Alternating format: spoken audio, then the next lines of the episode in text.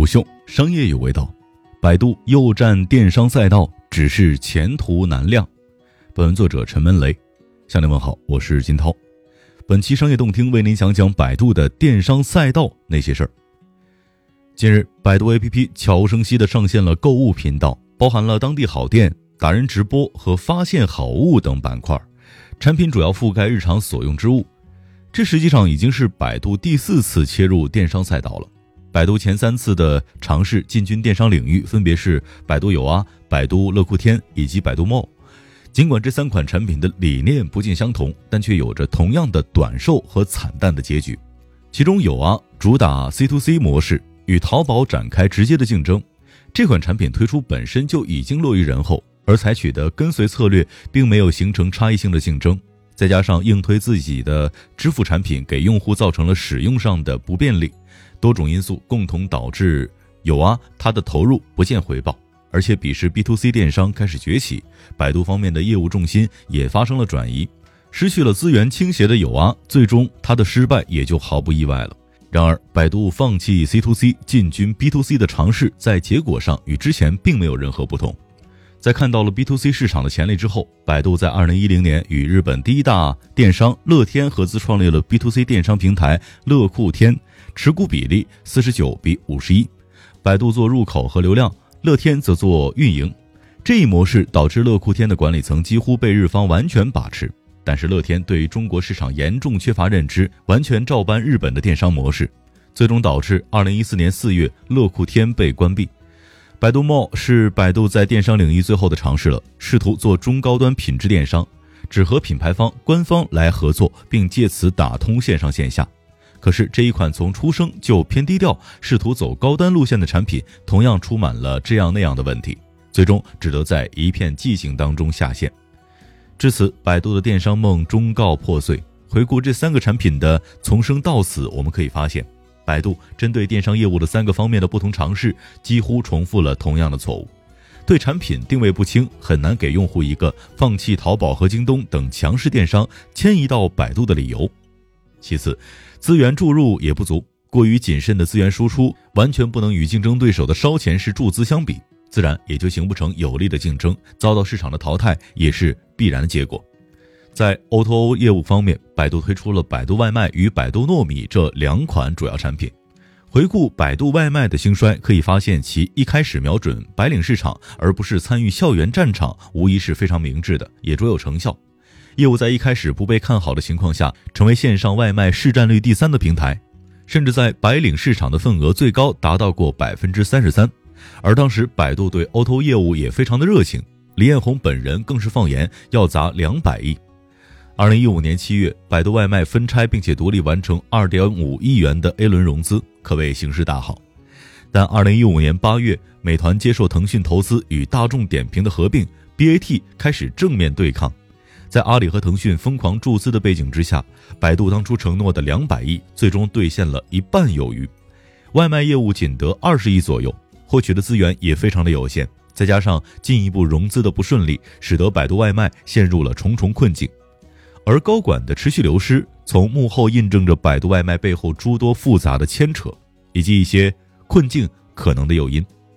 二零一五年四月，三位创始成员之一的王普忠离职。据消息人士称，这主要是由于他坚持外卖业务需要大量的资金投入，而百度方面却对资源投入非常的迟疑。除此之外，副总监、产品总监、物流负责人和直销负责人等都在之后纷纷离开了百度外卖，这也表明了百度外卖从始至终的团队内部都很不太平。实际上，在百度外卖市场份额持续无法提升的时候，百度方面就已经开始多方洽谈寻求合作了。但公司略显急躁的姿态，在其他人看来更像是在处理资产，而不是寻求合作。而最终致命一击的，则是来自于内部的战略调整。李彦宏对外宣布，百度转型为人工智能公司。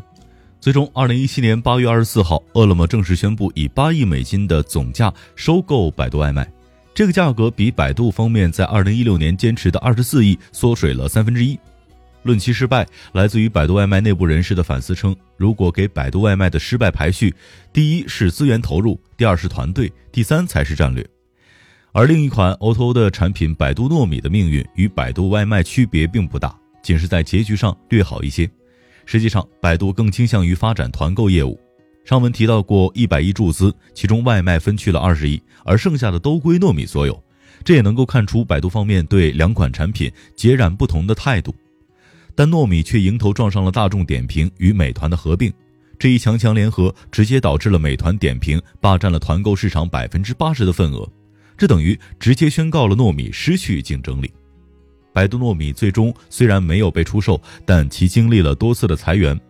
部门规模锐减和管理层的大量流失，甚至时任项目总经理曾亮都以违规谋取私利为由被解职。目前，百度糯米已经放弃团购，转做生活服务和广告，将业务重心放在了商业变现之上。这也宣告着百度的 O2O 业务寿终正寝。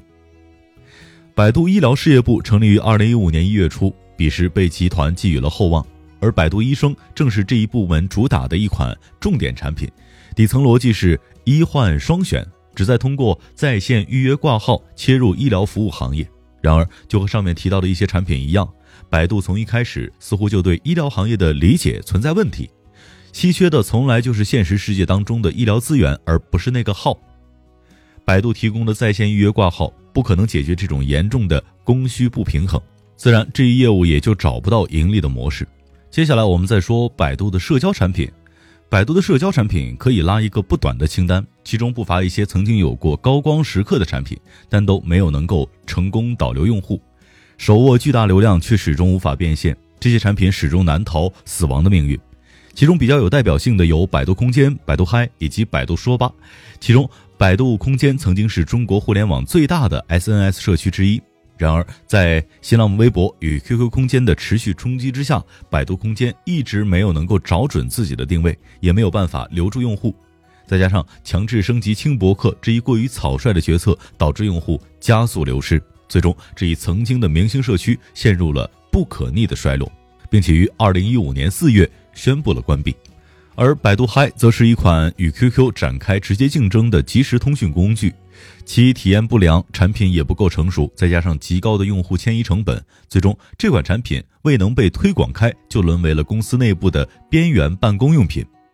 百度说吧，则是一个百度对用户理解存在重大缺陷的例证，其为了差异化的竞争，非常激进地将产品打造成了实名社交平台，这完全违背了中国互联网用户的使用习惯。最终结果，这款二零一零年九月上线的产品，仅不到一年的时间，就在二零一一年八月份被关闭了。最后，我们要说的是百度的游戏业务。百度确实曾经有过游戏业务，只是由于失败的太彻底，导致甚至没什么人还知道。在二零一三年七月，百度用十九亿美元收购九幺无线，并于次年四月正式推出百度移动游戏。百度游戏的问题在于，公司希望通过自身强大的渠道优势做分发与运营，但却过于轻视研发。再加上一六年的时候，腾讯与网易已经成为游戏市场的双王，掠夺了大部分的市场份额，他们自身就足够优秀的运营能力与渠道，根本就不需要依赖百度。这导致百度游戏的定位非常尴尬。那么结局也只有在二零一七年一月，百度游戏业务被十二亿人民币贱卖。其实我们仅仅的简要回顾就能够发现，百度的核心问题在于主要集中在内部混乱以及战略规划模糊的问题。我们总是能够在新闻当中看到百度哪个高管锒铛入狱，又有哪个高管出走，要不就是哪一个项目管理层巨震。而作为 BAT 的另外两家，腾讯与阿里的此类消息虽然不是没有，但出现在公共视野当中的频次也都是明显不及百度的。同时，百度的事业部在建立之初，也常常对未来大的方向上的规划比较模糊，不知道该向何处施力，造成资源分配存在问题，也导致公司推出的产品或后续的改进很奇怪。时至今日，百度在中国互联网战场当中早就被曾经的后辈远远甩开，all in 人工智能的豪言也多少有点底气不足。不论如何，这些长久以来的弊病，百度终究是要解决的。否则，总是踏入同一条河流，早晚有一天会爬不上来。商业洞听是虎嗅推出的一档音频栏目，精选虎嗅耐听的文章，分享有洞见的商业故事。我是金涛，下期见。虎嗅，商业有味道。本节目由喜马拉雅、虎嗅网联合制作播出，欢迎下载虎嗅 APP，关注虎嗅公众号，查看音频文字版。